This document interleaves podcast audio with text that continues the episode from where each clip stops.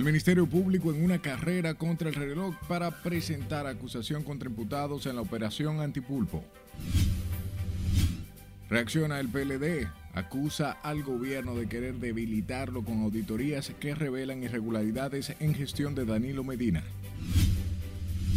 Destacan solidez de la economía, los desafíos para el venidero año, proyectados en el primer foro económico celebrado esta mañana. La entrega del doble sueldo dinamiza las ventas.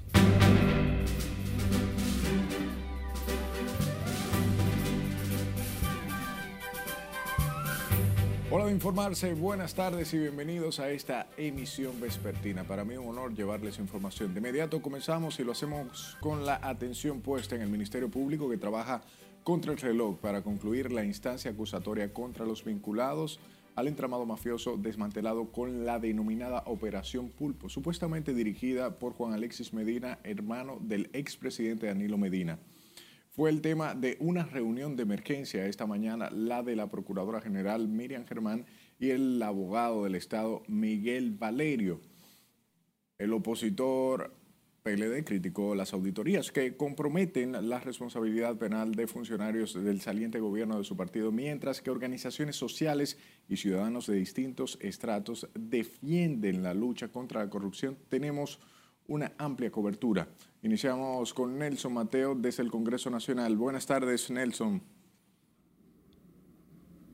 Saludo, ¿qué tal? buenas tardes. Así es, la Procuraduría General de la República aclaró hoy que no ha depositado la acusación formal contra todos los implicados en la operación Antipulpo porque sus investigadores se encuentran analizando las auditorías recientemente emitidas por la Cámara de Cuentas y que tienen que ver directamente con el caso de corrupción que encabeza Juan Alexis Medina Sánchez. En un comunicado público, el titular del PETCA, Wilson Camacho, dio garantías de que la acusación será presentada cuanto antes. Mira, eh, el Ministerio Público lo primero es que recibió las auditorías de la Cámara de Cuentas la semana pasada, lo que es un escándalo. Si usted se fija en el caso de este, todo lo que dijo la querella que interpuso de este salió tal cual. Estamos hablando de un fraude de más de 30 mil millones de pesos. Luego de reunirse con Camacho una hora, el abogado del Estado, Miguel Valerio, recordó que el Ministerio Público tiene hasta 15 días para su acusación a partir del emplazamiento del juez que sigue el proceso. El Ministerio Público no ha sido intimado por el juez a los fines de que empiece a correr el plazo. El plazo para presentar acusación efectivamente vencía ayer. Ahora, a partir de ahí hay unos trámites procesales que es la intimación por parte del juez de su lado, la Procuradora General de la República, Miriam Germán, de visita en el Congreso Nacional demandando mayor presupuesto, no quiso referirse a los procesos judiciales. Hemos escuchado todas las áreas y determinado las necesidades reales y cómo lo podemos cubrir. Junto a las auditorías y sus millonarias irregularidades, la Procuraduría General coteja una serie de interrogatorios realizados a otros posibles implicados en esta operación antipulpo, que de acuerdo al expediente envuelve más de 43 mil millones de pesos supuestamente desfalcado al Estado dominicano. De mi parte, es todo por el momento. Regreso contigo al set de noticias. Gracias por informarnos, Nelson. Seguimos con el tema porque el vicepresidente ejecutivo de la Fundación Institucionalidad y Justicia descarta que se debilite el expediente contra los vinculados en el caso de corrupción denominado Antipulpo porque el Ministerio Público no haya presentado acusación formal anoche al vencer el plazo hábil. Servio Tulio Castaños Guzmán explicó que debido a la complejidad del caso de presunta corrupción, el Código Procesal Penal prevé mayor flexibilidad en los plazos fijados para la etapa preparatoria. Cumplido con ese plazo, ese plazo no es fatal. El Ministerio Público, y así lo contempla la ley, tiene un plazo adicional de 15 días para presentar su acusación. O sea que se, habiéndose vencido el plazo que le dio el juez, aún cuenta con un plazo adicional, eso lo establece la ley, de 15 días. ¿okay? El representante de la sociedad civil también resaltó la importancia de las auditorías de la Cámara de Cuentas que revelan serias irregularidades en varias instituciones como el de los Ministerios de Salud, Obras Públicas, la OISOE y el FOMPER. A propósito, el Partido de la Liberación Dominicana acusó al gobierno de utilizar las cámaras de cuentas para politizar los últimos procesos judiciales contra los exfuncionarios y familiares del exmandatario Danilo Medina. Margarita Ramírez tiene en directo desde la Casa Nacional esta y otras informaciones. Adelante. Buenas tardes. Gracias, así es. Muy buenas tardes. El secretario general de esta organización política, Charlie Mariotti, dijo que el PLD enfrentará en todos los escenarios posibles los supuestos abusos que están cometiendo las autoridades. Esta mala práctica está debilitando el Estado de Derecho y la democracia en República Dominicana. Según él, la intención del actual Ministerio Público es no sancionar irregularidades, sino ganar los casos en los medios de comunicación. Pareciera que la estrategia es intentar ganar en las portadas de los medios de comunicación y en las redes sociales lo que deberían sostener únicamente ante un juez. Cuestionó las últimas auditorías de la Cámara de Cuentas que vinculan a funcionarios del PLD con irregularidades en el desempeño de sus funciones en el Estado. El país está siendo testigo de una total desnaturalización de las funciones de la Cámara de Cuentas, la cual ha pasado de ser un organismo autónomo a convertirse en un brazo del Ministerio Público, a cuyo mandato pareciera responder ahora, priorizando y realizando solo aquellas indagaciones que éste le exige. Mariotti considera que el órgano persecutor politiza la política con la lúdida pretensión de debilitar al PLD. Creo que la actual judicialización de la política o politización de la justicia tiene el único objetivo de debilitar a la primera fuerza de oposición y la más capaz de hacer frente a la ineficiente e incapaz gestión. Recientemente la Cámara de Cuentas auditó las gestiones de salud pública OISOE, la Policía Nacional y de este, todas vinculadas al caso Antipulpo, expediente en el que figuran dos de los hermanos del expresidente Danilo Medina. Los peledeístas advirtieron que se mantendrán vigilantes para garantizar que se cumpla el Estado de Derecho. Es todo lo que tengo por el momento. A retorno contigo al estudio. Gracias, Mared, por la información. De su lado, la esposa del ex procurador general de la República, Yanalain Rodríguez, denunció hoy que teme por la seguridad y la vida del ex jefe del Ministerio Público preso en Najayo por su vinculación, vinculación con supuestos actos de corrupción. Reveló de igual forma que cinco implicados en la red de narcotráfico desmantelada mediante la operación Larva fueron trasladados a ese penal, incluido el hijo del asesinado narcotraficante Rolando Florian Ferris, a quien le decomisaron 724 kilos de cocaína en la gestión de Jan Alain. Prácticamente una sentencia de muerte. Eh, es, es, una medida arbitraria, como algunas otras que se han venido llevando a cabo en su caso de manera particular. Eh, esto atenta de manera precisa contra su, su seguridad física, su integridad, eh, y es algo que, que, pues, que me tiene muy preocupada y que yo entiendo que, que las autoridades tienen que corregir. Esto no puede suceder.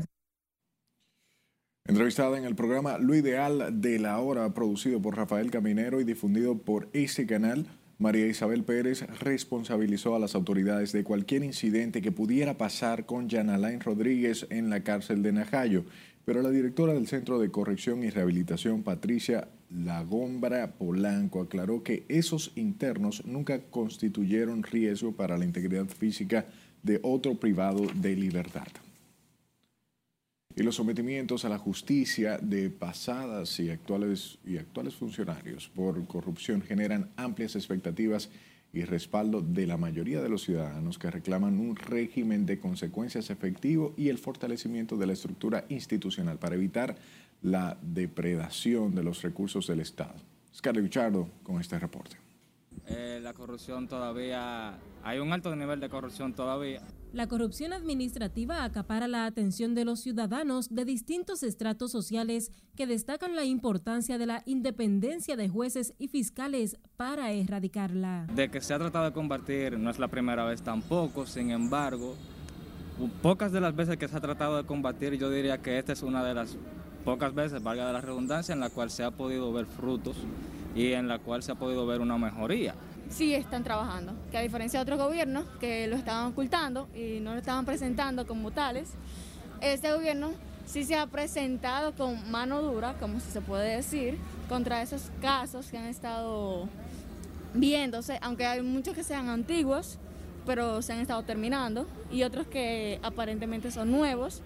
Hay decenas de personas presas acusadas por el Ministerio Público de estafa contra el Estado y lavado de activos, incluidos generales. Porque se supone que el dinero que se trabaja, nuestros padres trabajan, son para hacer arreglos en la ciudad y en los pueblos y para, no solamente para que los funcionarios o esa gente tengan uso personales en ellos. O sea, eso no está bien. Porque la población que es más afectada es la población pobre, la empobreciente.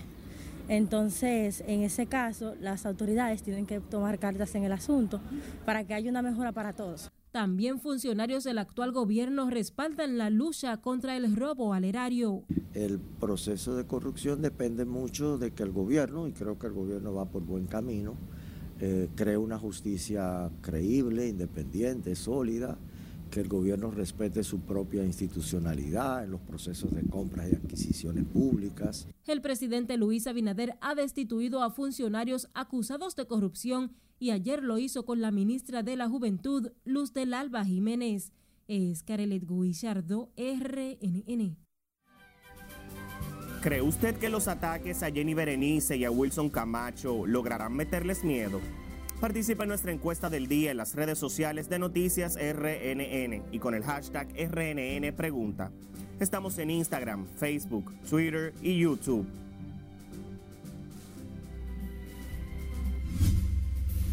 Vamos a una pausa al regreso. Una nueva iniciativa del gobierno para resolver el problema de los desechos sólidos. Y dos supuestos asesinos caídos en Santiago a manos de agentes policiales. Sigue con RNN Primera Emisión.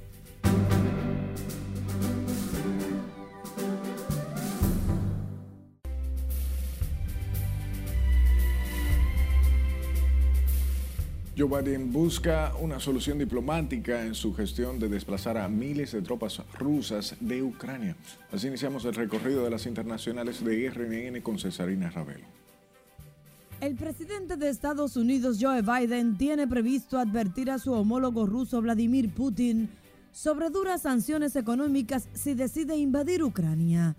De esa manera, Biden busca una solución diplomática para gestionar las decenas de miles de tropas rusas desplazadas junto a la frontera ucraniana. Los presidentes de Rusia y Estados Unidos tienen prevista una videoconferencia este martes. También el gobierno de Estados Unidos prevé anunciar esta semana que ninguno de sus funcionarios de alto rango asistirá a los Juegos Olímpicos de Invierno que organiza en febrero el régimen chino en Beijing, un boicot diplomático que en principio no implicará cambios en el ámbito deportivo, pero que no tiene precedentes desde 1980. Un hombre abrió fuego este martes en un centro administrativo en el sudeste de Moscú que mató a dos personas e hirió a cuatro. El Ministerio de Asuntos Interiores informó que las víctimas mortales son una empleada del centro administrativo y un visitante. Entre los heridos hay una niña de 10 años. Un total de 27 ancianos han muerto por COVID en una residencia en la localidad de Rodulstadt, en el este de Alemania. Un tercio de los ocupantes no estaban vacunados, informaron este martes medios alemanes. Son 45 los adultos mayores fallecidos en solo 72 horas. España aprobó hoy la vacunación contra el coronavirus para niños de entre 5 y 12 años de edad con el fármaco de Pfizer, el único por el momento autorizado para ese grupo etario. Entre diciembre y enero próximo se esperan recibir 3,2 millones de dosis, lo que supondrá la inoculación de la primera dosis a la práctica totalidad de niños de esa edad. Ocho semanas después, está previsto que reciban la segunda. Unas 3.800 personas se manifestaron esta mañana en Bruselas contra la vacunación obligatoria del personal sanitario que el gobierno belga pretende impulsar en la continuación de una semana de movilizaciones. En Moscú este martes inició una histórica nevada proyectada como la más intensa desde 1949. A partir de la mañana se han registrado fuertes atascos en la ciudad. De acuerdo a los pronósticos, pueden caer hasta 15 centímetros de nieve. En las internacionales, Cesarina Ravelo, RNN. Retornamos con informaciones locales. El gobierno lanzó hoy el Fideicomiso Público-Privado para la gestión integral de residuos sólidos dotado de 13.290 millones.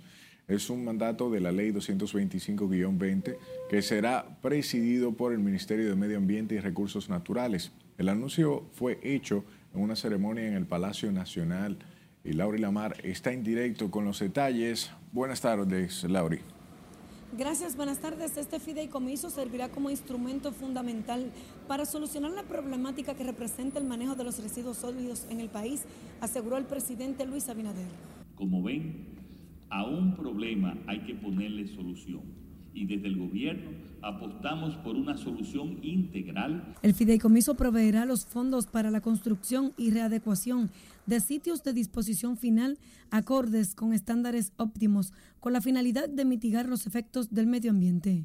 El componente territorial permitirá, permitirá mapear las necesidades particulares de cada región del país, trabajando de manera directa para brindar una solución integral al problema del manejo de los residuos sólidos.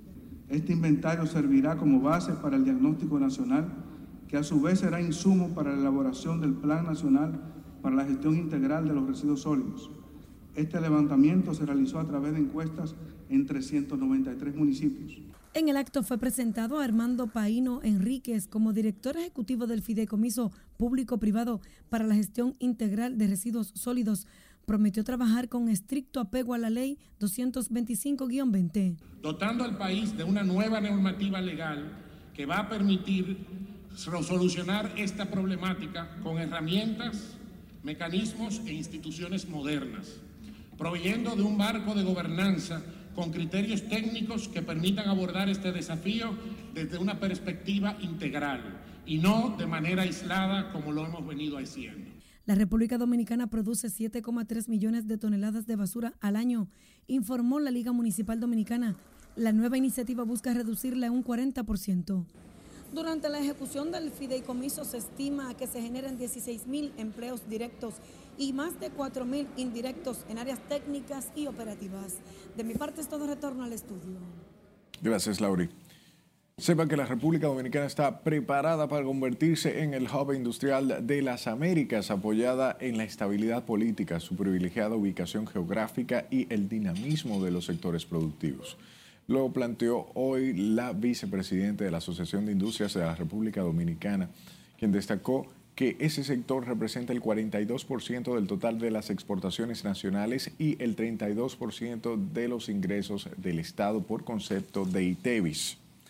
En el primer foro económico del periódico El Dinero destacó la independencia del sistema judicial, el combate a la corrupción y la mejora en la calidad del gasto público para la sostenibilidad del desarrollo económico insistió en que las nuevas variantes de la COVID-19 mantienen un ambiente de incertidumbre a escala global y sugiere mantener prioridad en el sistema sanitario.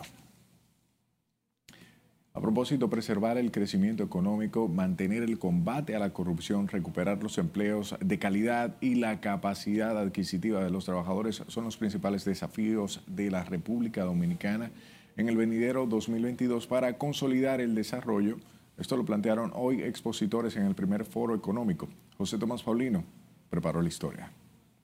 Y finalmente se acabaron los SNIP jumbo, los SNIP transitorios no justificados. La jornada inició con el viceministro de Planificación del Ministerio de Economía, Pavel Isa Contreras, hizo una radiografía de la situación económica actual. La recuperación ha sido en mucho a partir de empleos precarios. Los empleos informales han crecido cuatro veces más rápido que los empleos formales.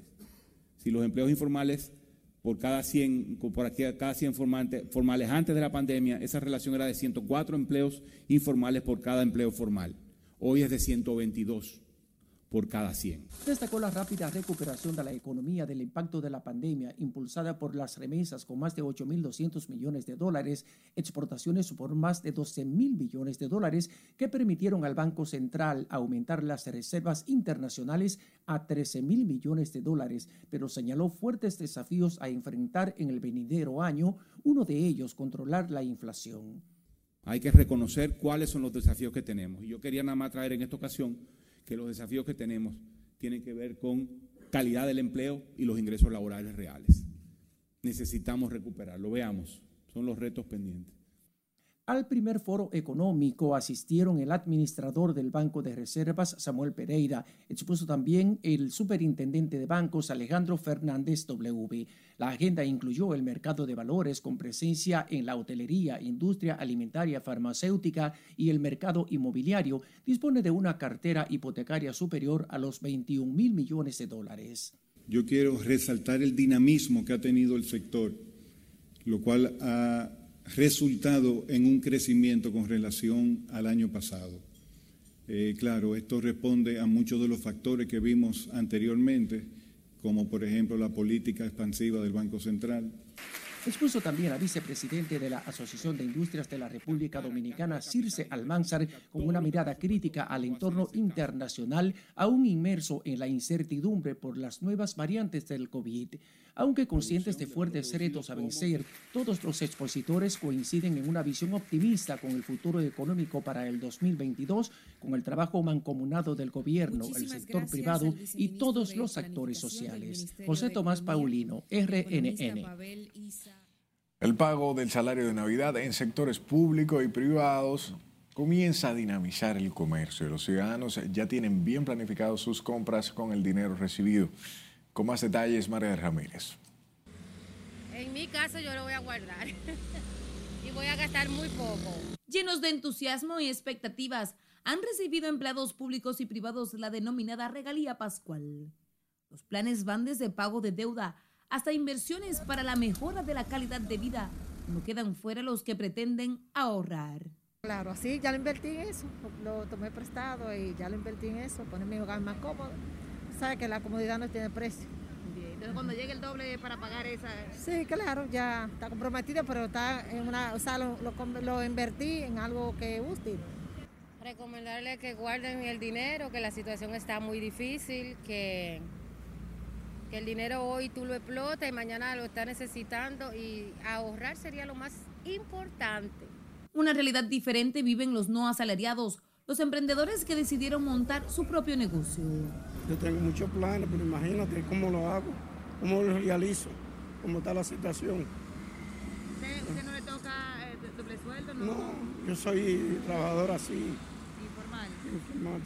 El sector comercial ya sienten el dinamismo económico propio de la fecha. De manera que los comerciantes tenemos grandes expectativas de que las cosas van a seguir buenas en este mes de diciembre y esperamos que así siga también en el mes de enero, que no haya resaca. Ahora mismo están comprando muchos adornos del hogar, ya sea cortinas y adornitos para poner la casa bonita. Y usted sabe, año nuevo, ropa nueva. A partir de este lunes, más de 20 millones de pesos estarán en las calles. A la ciudadanía le preocupa un posible aumento de los casos delictivos. Adicional al doble sueldo, el gobierno, a través del programa Supérate, inició la entrega de más de 350 mil tarjetas con un bono de 1.500 pesos. Margaret Ramírez, RNN. En otro orden, el presidente Luis Abinader encabezó este martes la graduación de 5.000 militares y civiles de la décima promoción del Instituto Superior para la Defensa del Ministerio de Defensa. Los oficiales recibieron sus títulos de grado, posgrado, diplomados, especialidades y pasantía militar. Juran ustedes ante Dios y por su honor defender la independencia de la República, respetar su constitución y sus leyes y aplicar los conocimientos adquiridos en el Instituto Superior para Defensa en la protección de los sagrados intereses de la patria? Si así lo hiciereis, que Dios y la patria los premien, y si no, que se lo tomen en cuenta. Facultad de Ciencia para la Seguridad, Defensa y Desarrollo Nacional, Escuela de Graduados de Altos Estudios Estratégicos, maestría en Defensa y Seguridad Nacional y especialidad en Geopolítica, 61 graduados. Escuela de Graduado de Derechos Humanos y Derecho Internacional Humanitario, especialidad en Derechos Humanos y Derecho Internacional Humanitario, 37 graduandos. Según el rector del Instituto Superior para la Defensa General Juan Pablo Duarte y 10, los programas de estudios de esa institución son un modelo en la educación superior. Abinader entregó al ministro de Defensa Carlos Luciano Díaz Morfa los títulos de 1.686 egresados de las academias militares entre 1976 y 1999, ahora reconocidos como licenciados en ciencias militares, navales y aéreas, incluido de otras nacionalidades. Vamos a Santiago, donde la policía mató a tiros dos hombres perseguidos por presuntos hechos delictivos y el asesinato de una mujer en la Yagüita de Pastor el fin de semana. Nuestro corresponsal allá nos da los detalles. Junior Mate. Los caídos a manos de una patrulla fueron identificados como Víctor Manuel Félix, también conocido como Capital, y Auris López Báez, de 22 años, residente en Bellavista. Víctor Manuel Félix, alias Capital, estaba siendo arduamente buscado por haber participado en la muerte junto a otros elementos de Marlin Sara Mencía Tavares. La policía exhortó a los fugitivos Joel Almonte y Chiguete, a los nombrados Christopher y El Gato, que se entreguen por la vía que consideren pertinente para que enfrenten los cargos imputados. Estos elementos fueron quienes eh, sustrajeron una motocicleta, tras la cual fueron Víctor Manuel Félix, Capital, junto a Joel Almonte y Chiguete, entre otros elementos que también están siendo perseguidos por la Policía Nacional. El arma utilizada por Capital era o es una pistola, una pistola marca Caranday, calibre 9 milímetros, Familiares de los jóvenes asesinados piden una investigación. Afirman fueron sacados de sus casas antes de ejecutarlos. Que andaban buscando uno que se llama Capital la policía, él le dio alojamiento allá en su casa. Cuando él abrió la puerta, ahí mismo le dieron un tiro en un mueble. Porque si usted está buscando un delincuente, coño, pero sea policía, averigüe bien. Así no. Entonces lo mataron inocente. Ustedes pueden preguntar y pueden ir allá donde lo mataron, ahí, porque fue en su casa adentro que lo mataron. ¿Quiénes fue que lo mataron? La policía, supuestamente. La policía reporta en su informe que la patrulla actuó tras ser agredidos a tiros por los presuntos malhechores. En Santiago, Junior Marte, RNN. Una noticia lamentable, al menos un hombre murió esta mañana tras el derrumbe en la mina de extracción de cobre y zinc ubicada en los cerros de Maimón, en Bonao. La víctima fue identificada como José Manuel Fernández Martínez, también conocido como Papo, empleado de la mina. Lo confirmaron ejecutivos de la empresa, mientras el vocero del, ministro, del Ministerio de Energía y Minas, Domingo del Pilar, no precisó si hay otras personas atrapadas bajo los escombros. El titular del ministerio, Rolando Muñoz Mequía, se trasladó al lugar de la tragedia para conocer los detalles.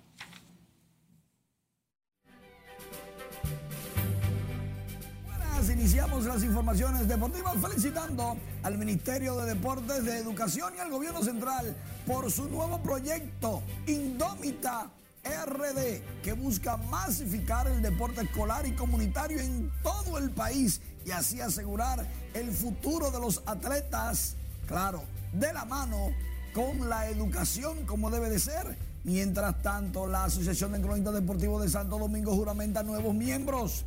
Son más de 20 los nuevos colegas cronistas deportivos en elecciones de dos años o en selecciones de dos años. La Policía Nacional y la Liga Dominicana de Béisbol redoblan la seguridad en esta recta final. Regresa con 10 partidos este martes. Interesante la Lidón. Las Águilas Ibaeñas aclaran en un comunicado que las chicas, específicamente esas, no son del staff de las Águilas Ibaeñas. Es así esas que están bailando sí son del staff de las Águilas, para que todo el mundo sepa quiénes sí y quiénes no, porque el acceso al Estadio Cibao es libre. Esperemos que con esta aclaración todo esté tranquilo. Recuerden, tres partidos, los eternos rivales en el Estadio Quisqueya, Juan Marichal, Licey Escogido, las Águilas viajan a la Romana y los Macorices se enfrentan en el Estadio Julián Javier. 10 juegos y todavía no se sabe quiénes van a clasificar. Regreso contigo, Elliot. Gracias, Manny, por las informaciones y a usted las gracias por su atención. Buenas tardes.